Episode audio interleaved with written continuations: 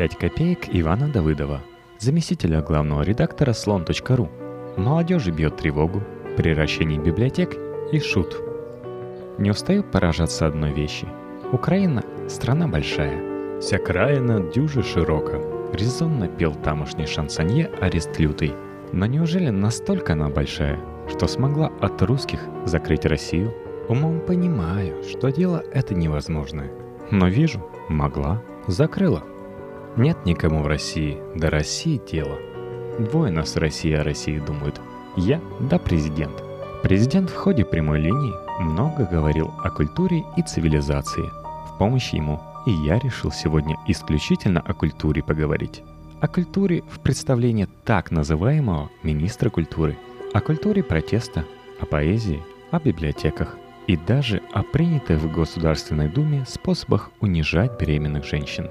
А что, это тоже культура, между прочим. Только культура. И никакой политики.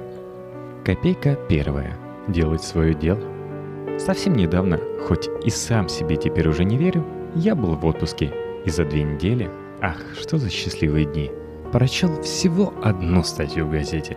По странному стечению обстоятельств, это было эпохальное произведение Ульяны Скайбеды о том, что Советский Союз вернулся, мы больше не оккупированная страна, и мы будем теперь голодный и гордый, ходить в резиновых сапогах, морду наглую разбивая всякому, кто рискнет нашим величию сомниться. Один мой добрый друг тоже прочел статью и опечалился. «Это, — сказал он, — ужасно. Это демонстрация того, какая страшная каша варится в головах у наших соотечественников, а главное в каше крупа — желание насилия. Я же возразил, что тут не печалиться надо, а любоваться — это хорошо, когда человек хорошо делает свою работу. Работа Скайбеды — нести пугающую чушь, и она отлично справляется. Да, есть неприятность, конечно, поскольку эта пугающая чушь теперь еще и государственный внутриполитический курс. Но разве от этого хорошо сделанное дело становится плохо сделанным делом? На этой неделе все обсуждают разъяснение, которое министр культуры Мединский дал по поводу варианта основ государственной культурной политики, подготовленного в его ведомстве. Ах, запрет на творческий эксперимент. Ах, гонение на инакомыслящих. Ах, курс на государственную поддержку мещанской пошлости, который теперь почему-то называется традиционной культурой. Складывается такое ощущение, что от видного культуролога ждали откровений. А он подвел. Он не подвел. Он сделал свое дело хорошо. Не хуже Скайбеды. «Радоваться надо», — сказал бы я, что Господь послал нам фельдфебеля Вольтеры, но не скажу. Боюсь обидеть ни в чем не повинных фельдфебелей. «Не надо, братцы, бояться», — пел когда-то Александр Галич. И правильно пел. А уж Мединского бояться вообще как-то стыдно. Мединского бояться в подвал не ходить. Или где там крысы обитают. Где это написано, что должно быть легко? Спрашивал когда-то Баал Шем своих учеников — если верить, конечно, Мартину Буберу. Отлично министр делает свое дело, наглядно показывая, что время компромиссов кончилось. В любом виде это людей творческих профессий касается в первую очередь. Но не только их. Сотрудничать с государством не там, где это чревато тюрьмой. Налоги все равно придется платить, например, а по доброй воле. Значит, не делать хорошее дело, а прикрывать их дела скверные шить на людоеда костюм гуманиста и просветителя. Если на вещи, которые на первый и даже на второй взгляд кажется хорошей, стоит штамп, одобренный Министерством культуры, тем более создано при поддержке, значит спрятана там внутри какая-нибудь дрянь, которая и позволила штампу появиться. Просто делайте свое дело хорошо, старательно, с душой, так как делает свое Скайбет и Мединский – и никакой Мединский вам не помешает. Если вам действительно нужно написать книгу, поставить спектакль, снять фильм, будут книга, спектакль и фильм. А если без Мединского не получается, значит книга ваша не нужна. И фильм ни к чему. Запреты же его и угрозы – это знак качества. Если Мединский против, похоже, не такие уж плохие вещи у вас получаются. То есть это не гарантия, конечно, но один из важных признаков – и напоследок, пару слов о технологиях. Я вот неплохо себе представляю, как вообще делают такие документы в госструктурах, где к экспертному зданию в гуманитарных сферах принято относиться с презрением. Старший отдает команду замам «состряпайте бумагу», замы – своим замам и так далее, пока все не упрется студента-троечника, отчисленного за прогулы, троюродного племянника кого-то из мелких канцеляристов. «Вася, сможешь нам телегу сочинить? Ну там, чтобы скрепы, Россия, не Европа, и защитим традиционные ценности. Вот это вот все. За 200 баксов? А то!» И ползет потом Васин труд наверх, до главного начальника, который наугад вычеркнет пару абзацев и наорет на зама. Все. И ринулись умные люди с учеными степенями обсуждать, сокрушаться и гибли российской культуры оплакивать. Не уподобьтесь им, делайте свое дело. Российская культура еще на похоронах Мединского спляшет под музыку из оперы Бородина «Князь Игорь» и на наших, что характерно, тоже спляшет. Копейка вторая – Молодежь бьет тревогу. Наиболее активная и политически грамотная часть молодежи нашего поселка бьет тревогу. Неспокойное время, когда внешние враги оскалили свои зубы и затаились в смертоносном прыжке, находятся люди, которые подрывают Россию изнутри, действуя как пятая колонна. Даже год назад еще этот текст смотрелся бы не очень удачный, несмотря на отдельные находки пародий – затаились в смертоносном прыжке. Красиво ведь сказано. Вы попробуйте на досуге затаиться в прыжке. Сегодня такой текст может появиться где угодно. А появился в районной газете «Заря» поселка Кромы Орловской области. Историческое, кстати, место. Во времена смуты Лжедмитрий I, Болотников и Лжедмитрий II поочередно били там царские войска. А теперь политически грамотная часть молодежи бьет тревогу – Вместо того, чтобы по старинной сельской традиции после пятничной дискотеки претерпевать побои от политически неграмотной молодежи. И, между прочим, бьет тревогу не из чистого удовольствия. С возмущением мы узнали о том, что на одном из сайтов было опубликовано стихотворение нашего земляка А. Бывшего, сообщают грамотные молодые люди. И не просто стихотворение, это бы еще полбеды, а посвященное вступлению Украины в Евросоюз. Интересно, но стихотворение, написанное россиянином, полностью поддерживает стремление Украины пойти навстречу Европе. Александр Бывшев – учитель немецкого языка в местной школе. Как тут избежишь тлетворного влияния гниющего Запада? Как не свалишься в национал-предательство? Публикует в интернете стихи обличительного, как правило, свойства. Стихи, увы, в основном так себе – по крайней мере, на мой нестрогий вкус. Рванув из гибийских объятий, «Fuck you» доказала Кремлю. Теперь столько слышишь проклятий. Ты за незалежность свою. Облом у Володи и Мити. Кирилл тоже чешет висок. Обидно российской элите терять этот жирный кусок. Москва задыхается в злобе. Назад сожжены все мосты. Пошла ты навстречу Европе, и правильно сделала ты. Хай злые чекистов малина — Наплюй на имперский их стяг. Удачи тебе, Украина. Счастливым пусть будет твой шлях. Такое, в общем, что-то. Но время-то на месте не стоит. И дело анонимным доносом грамотной молодежи не ограничивается. Заметка в газете «Заря» заканчивается так. Мы не могли оставить данное письмо без внимания. За разъяснением обратились в прокуратуру Кормского района. Прокурор Максим Гришин прокомментировал ситуацию – прокуратуру района поступило анонимное заявление на А бывшего в связи с публикацией стихотворения «Украинским патриотам». Материалы проверки направлены в прокуратуры для рассмотрения Центра по противодействию экстремизму УМВД Орловской области. Рассмотрение заявления находится на контроле в прокуратуре района. Шьют, разумеется, позорную для России 282 УК «Разжигание ненависти и вражды». Это и правда заря – царя новой жизни, которая с каждой неделей ярче. Мы не могли оставить без внимания. А ведь, кажется, еще месяц назад смогли бы, а теперь вот не могут.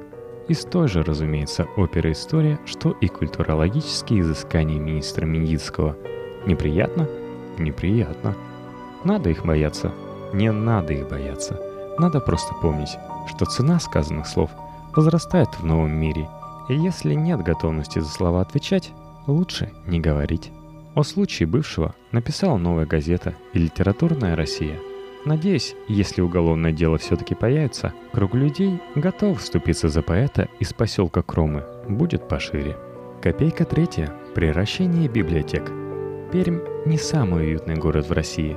Скажу я вам, как человек, года полтора пытавшийся без особого, чего уж там, успеха, сделать в Перми интернет-газету, интересную всей России – Делалось это во времена славной по-своему культурной революции, в рамках которой московский галерист Марат Гельман и тогдашний губернатор края Черкунов собирались за счет создания в городе музея современного искусства и установки на стогнах разнообразных арт-объектов улучшить имидж печального этого места и заодно поднять экономику. В общем, у них тоже не особенно получилось. Гельман снова в Москве, Черкунов, кажется, в Лангедоке, музей прозябает, а с площадей убирают арт-объекты. Прославившихся на всю страну красных человечков, гигантскую букву «П», которую сложил из бревен неленивый художник Полиский и прочее в том же духе. Не хочу пускаться в спор о качестве ионных произведений. Мне они, кстати, никогда не нравились. Но город Пермь, кто был, не даст соврать. В целом выглядит так, что никакие арт-объекты испортить его уже не могут. Тут интересны не объекты, а объяснения – которым снабдил их высылку на окраины один из чиновников нового губернатора. Модельное, эталонное объяснение. Объяснение всероссийского, я бы сказал, масштаба. Сегодня мы убеждены в необходимости возврата к традиционным, консервативным ценностям как в общественной, так и в экономической жизни региона. Вспомню великого русского философа Николая Бердяева, который говорил, что смысл консерватизма не в том, что он препятствует движению вперед и вверх, а в том, что он препятствует движению назад и вниз, к хаотической тьме, возврату к первобытному состоянию. В моем понимании консерватизм – это идеология развития, но развитие эволюционного планомерного, без революционных замашек. Чиновник, естественно, никакого Бердяева не читал. Слушатель с хорошей памятью вспомнит, что этот же фрагмент цитировал Путин в послании Федеральному собранию. Рисуем плюс – начальственной речи чиновник изучил хорошо. Что такое возврат к традиционным ценностям в экономической жизни, не знаю. Сострадая перемякам, среди которых много у меня осталось добрых знакомых, подозреваю, что речь о прикреплении к земле, барщине и оброке. Но продолжим. Восхищаясь красным человечками и деревянной буквы «П», знаем ли мы историю родного края? Разве у нас существует переизбыток библиотек, музеев, мы помним духовные подвиги святых земли Прикамской. Можем ли быстро перечислить фамилии наших земляков, чьи имена известны сегодня не только в России, но и в мире? А вот тут уж можно и без ерничания обойтись. Тут интересней. Это, конечно же, нехорошо, и это правда, что в Перми, как и в прочей России, переизбытка библиотек не наблюдается. Допустим даже, что процветание библиотек мешали Гельман с Чешкуновым – перераспределяя бюджет на культуру не в пользу сторонников традиционных ценностей, что бы это словосочетание не значило. Но Черкунов скоро два года как не губернатор. И все эти два года, как выясняется, при умножении библиотек мешали грубо сколоченные из деревяшек красные человечки. Числом, если я не ошибаюсь, шесть, которые просто стояли под дождем и снегом, и денег бюджетных уже не просили. Самое печальное во всей этой истории – истории, повторюсь, чуть более широкий даже, чем весь немаленький Пермский край, то, что и после ликвидации арт-объектов революционной эпохи библиотек там больше не станет. И в этом суть всей новой российской политики, не только культурной. Четвертая копейка – искусство, протест и предел допустимого. Залюбовался заголовком на сайте русской службы BBC. Дело о мошонке художника Павленского прекращено. Красиво сказано. Люблю, когда люди хорошо делают свое дело. Петр Павленский, напомню, если вы вдруг забыли, еще в ноябре в знак протеста против пассивности российского общества прибил к брусчатке Красной площади собственные тестикулы. Тогда еще много о технологиях спорили. Сверлил ли заранее художник дыру в собственном теле или так, по-живому вколачивал. Интересное было время. Теперь смешно вспоминать. Художника собирались судить за хулиганство и даже экстремизм. Но ни того, ни другого следствие в его действиях не обнаружило. Право у нас в России, конечно, не прецедентное, но мыслим-то мы все-таки прецедентами и можем решение Следственного комитета считать сигналом. Вот значит, как выглядят допустимые с точки зрения карательных органов, не правоохранительными же их называть в самом деле, формы протеста. А вот другой заголовок уже из саратовской газеты «Общественное мнение». Полиция жестоко разогнала саратовский митинг вертолетом, БТР и стрельбой из пулемета. Не пугайтесь, вы не пропустили ничего важного. Это были учения. Статья в газете как репортаж с театра военных действий – Группа из 120-140 полицейских в белых касках изображала митингующих с плакатиками и флагами. Затем толпа сконцентрировалась и направилась к улице Московской. В этот момент на площадь бегом выдвинулись колонны ОМОНа с бронещитами. Условные оппозиционеры зажгли желтые, синие и красные фаеры. На какое-то время над толпой повисло облако цвета украинского флага – ОМОН начал блокировать протестующих, вступив с ними в столкновение. Полетели дымовые гранаты. Часть мятежников сумела прорваться через зацепление и была задержана уже у здания правительства на проезжей части улицы Московской. Подошли автозаки. В центр площади выехал БТР, который, видимо, для устрашения открыл стрельбу в воздух из башенного пулемета. А в сумме эти две новости позволяют нам понять, что разрешено, и что запрещено в современной России, не с точки зрения Конституции. Есть такая смешная, забытая всеми теперь книга. Но на самом деле. По жизни, как говорят татуированные хранители традиционных ценностей, и по понятиям. Если хотите собраться на площади, идти куда-то, да еще и под флагами неправильных цветов, встречайте ОМОН и БТР, слушайте музыку пулеметных очередей, а машинку к той же площади прибить – это пожалуйста – Членовредительство пока остается в России делом сугубо личным. Ну, хоть что-то. И на том спасибо, господа каратели. Пятая копейка – шут. Финал я готовил другой. Про Украину, Россию, Европу, Азию и гигантскую комфортабельную юрту, которую задекларировал на неделе один депутат Государственной Думы. Но увиденный с утра в сети ролик Владимир Жириновский оскорбляет беременную журналистку – не только испортил мне настроение, но и порушил планы. Нет, честно, я не могу спокойно на это смотреть. Идет это все совсем как-то в разрез с моими представлениями и о профессиональной солидарности, и о человеческой порядочности. Тут вот недавно было модно писать открытые письма в поддержку коллег от санкций западных мученых. Разве несчастная девушка из Интерфакса меньше заслуживает нашего сочувствия, чем лишившийся отпуска в Норвегии Дмитрий Киселев – и главное, Жириновский ведь абсолютная фикция, медийный пузырь, нами же раздутый. Суды – дело бессмысленное. Депутаты, как и полагается членам организованной преступной группировки, своих не сдают. Но если его просто не звать в эфиры, не замечать его выходок, не разговаривать с ним, он исчезнет. Впрочем, знаю, все эти слова в пустоту. И уже в понедельник на первом и во вторник на втором и так далее – продолжит это существо оскорблять соседей ближних, дальних, собеседников и журналистов. Однако, там есть еще один нюанс. Если вы не поленились просмотреть ролик, то отметили, наверное, как лидер ЛДПР обращается с соратниками по партии. «Но, где там твои придурки?» И бегут придурки и выполняют, как дрессированные собачки, команды одуревшего от безнаказанности хамоватого вождя. Улыбается только чуть стеснительно – но протестовать даже не пытаются. Где они выросли? Как? Какие книжки читали? В какие игры играли во дворе? Часто ли их во дворе били? Надеюсь, что да. Что думают они о мире и о месте своем в этом мире?